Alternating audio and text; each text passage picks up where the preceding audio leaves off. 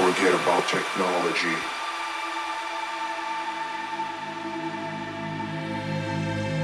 Forget about the world.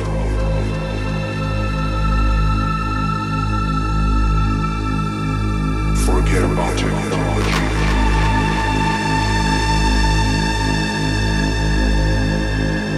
Forget about the world.